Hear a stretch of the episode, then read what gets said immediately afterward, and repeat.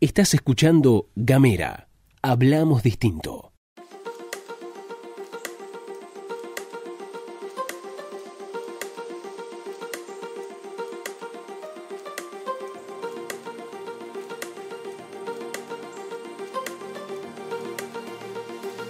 Hola, ¿cómo les va? Bienvenidos, bienvenidas una vez más a Bitácora Podcast. Mi nombre es María Fernanda Rossi y estamos en este espacio para hablar un poco de todo para charlar sobre discriminación, gordofobia, para hablar sobre nuestros cuerpos. En la sociedad contemporánea el cuerpo ha adquirido un estatus que modifica ampliamente los parámetros según los cuales habían sido conceptuados en épocas anteriores. Se ha cambiado claramente, definitivamente ha cambiado eh, el estatus del el consumo de los cuerpos. En la actualidad el cuerpo se considera como una mercancía, alejándose cada vez más de sus parámetros naturales y de sus funciones fisiológicas. El mantenimiento del cuerpo en un estado de salud ideal, entre comillas, obliga a las personas en general y a las mujeres en manera muy especial, de manera particular, a someterse a determinadas disciplinas alimentarias, a severas sesiones de gimnasia, de masaje, de tratamientos estéticos, de incluso operaciones. Además, el uso excesivo de sustancias cosméticas, de cirugías estéticas, nos hace pensar en un cuerpo inacabado y siempre susceptible de revisión, cambio y transformación. La lógica del consumo se introduce en el proyecto del cuerpo de los jóvenes y las jóvenes, colocándolo como un centro de inversiones estéticas, narcisistas, físicas y eróticas. El progreso de la ciencia también, ¿no? Em, en lo que tiene que ver con la tecnología, en el campo de la salud, concretamente en la reproducción, plantean situaciones beneficiosas para las parejas que desean tener o evitar la descendencia, pero no podemos olvidar que colocan a las mujeres en situaciones de riesgo y de peligro.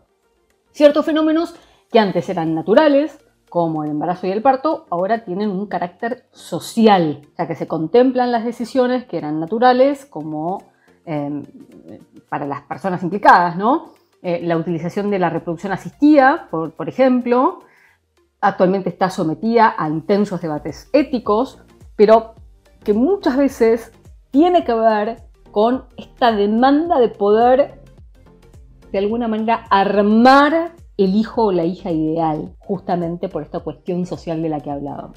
Otro aspecto a destacar en este mundo de la publicidad, donde los cuerpos son utilizados como una mercadería, ocupando un espacio importantísimo en los mensajes publicitarios y recurriendo a, la representación de cuerpos jóvenes por cualquier motivo. Es decir, te venden cualquier cosa poniéndote una chica en traje de baño, por ejemplo. En este campo, los cuerpos juveniles están muy estandarizados, mostrando un patrón normativizado en cuanto a talles, pesos, el tipo de ropa, cuánto mide. La juventud es representada de una manera crítica. En su mayoría son hombres y mujeres occidentales que eh, incluso pueden estar mostrando alguna conducta nociva, como beber alcohol, como fumar, eh, conduciendo exceso de velocidad, etc parece que estén excluidos del riesgo y del peligro de los accidentes, por ejemplo, son mostrados como representantes de un estatus sociocultural elevado. La cultura no suele presentarse como un bien de consumo, eh, sobre todo dedicado a las personas jóvenes, y el cuerpo de las mujeres aparece como un objeto para ser exhibido y controlado, y por el contrario, el del varón se representa como un agente desafiante, atrevido, dominante. En vez de ser un producto diseñado y acabado por la naturaleza, el cuerpo se ha convertido en una materia prima susceptible de ser trabajada por diversos arquitectos que modelarán las sustancias para que se acerque en la medida de lo posible a lo que marcan las normas éticas y estéticas en, en una sociedad determinada, en un momento histórico concreto. Y además el valor del cuerpo de la mujer es en buena medida estético y clásico insiste en el interés por los pechos, mientras que el del varón persigue la evidencia del músculo y la fuerza. La construcción social del cuerpo se nos impone como un ideal normativo que figura nuestra identidad, ¿no? como que es lo que la arma, es el rompecabezas que se arma con nuestra identidad. tanto frente a nosotros mismos como frente a los demás, en unas complejas interacciones inter e intrapersonales.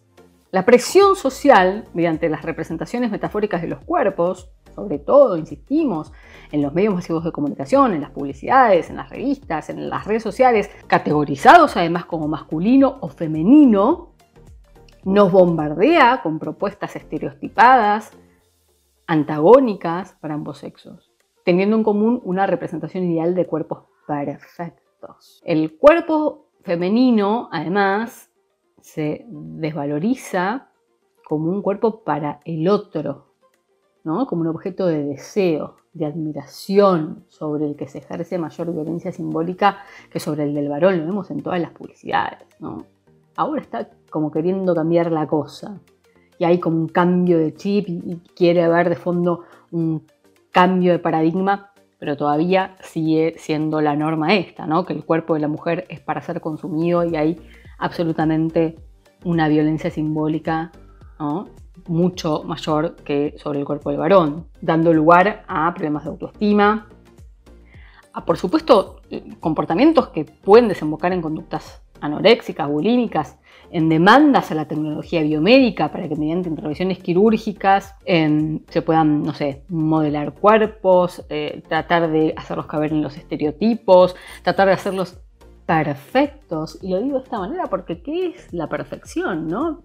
Y nos centramos una vez más en que se nos vende y se nos exige ser como objetivos imposibles de alcanzar hemos hablado en algún momento. Cuando una modelo aparece en una tapa de una revista, no solamente esa modelo tuvo que bajar de peso para sacarse la foto, sino que además después le metieron Photoshop, la editaron, le cambiaron el color del pelo, de la piel.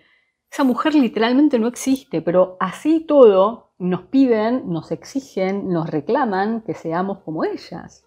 Entonces estamos tratando de alcanzar un ideal de belleza que en la vida real es inexistente.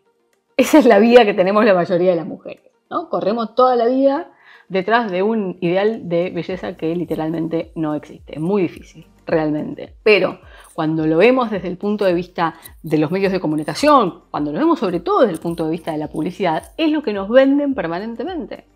Y cuando nos venden permanentemente eso, claramente, de alguna manera la sociedad responde. Y es donde hay que romper cuando aparece un cuerpo gordo en una publicidad, termina siendo expuesto como un fenómeno de circo. Termina siendo como, ah, mirá, esta marca tal puso un gordo o una gorda en la, en la foto, en la revista, en la publicidad, en la grabación, etc. Cuando debería ser lo normal. Porque, una vez más, los cuerpos diversos, las diversidades, existen, están, conviven, somos. ¿Por qué no estamos representados? ¿Por qué? Si existimos, ¿cuál es la lógica de no representar a las personas que son, que existen, que están? Hace no mucho un influencer, que no voy a citar por supuesto porque lo que menos quiero es darle tráfico a su cuenta, dijo, yo contrato cuerpos hegemónicos porque así vendo más. Y yo me pregunto, ¿por qué entonces en las tiendas de ropa las liquidaciones siempre son sobre talles X, S y S? ¿Por qué son siempre esas las prendas que sobran? ¿Será que las personas normales, comunes y corrientes tenemos otro tipo de cuerpo? Porque no quedan de clavo los talles XXL. Fíjense, la próxima vez que vayan a una liquidación, a ver cuáles son los talles que quedan en esa liquidación. ¿Cuáles son los talles que quedan baratos para poder llevarse por menos plata? No sé, para analizar. En fin, una vez más, les agradezco un montón que se hayan quedado hasta el final. Esto es Bitácora Podcast. Yo soy María Fernanda Rossi. Me encuentran en las redes sociales, en Instagram como Bitácora Gorda y en Facebook como La Bitácora de la Gorda. Muchas gracias y hasta el próximo capítulo.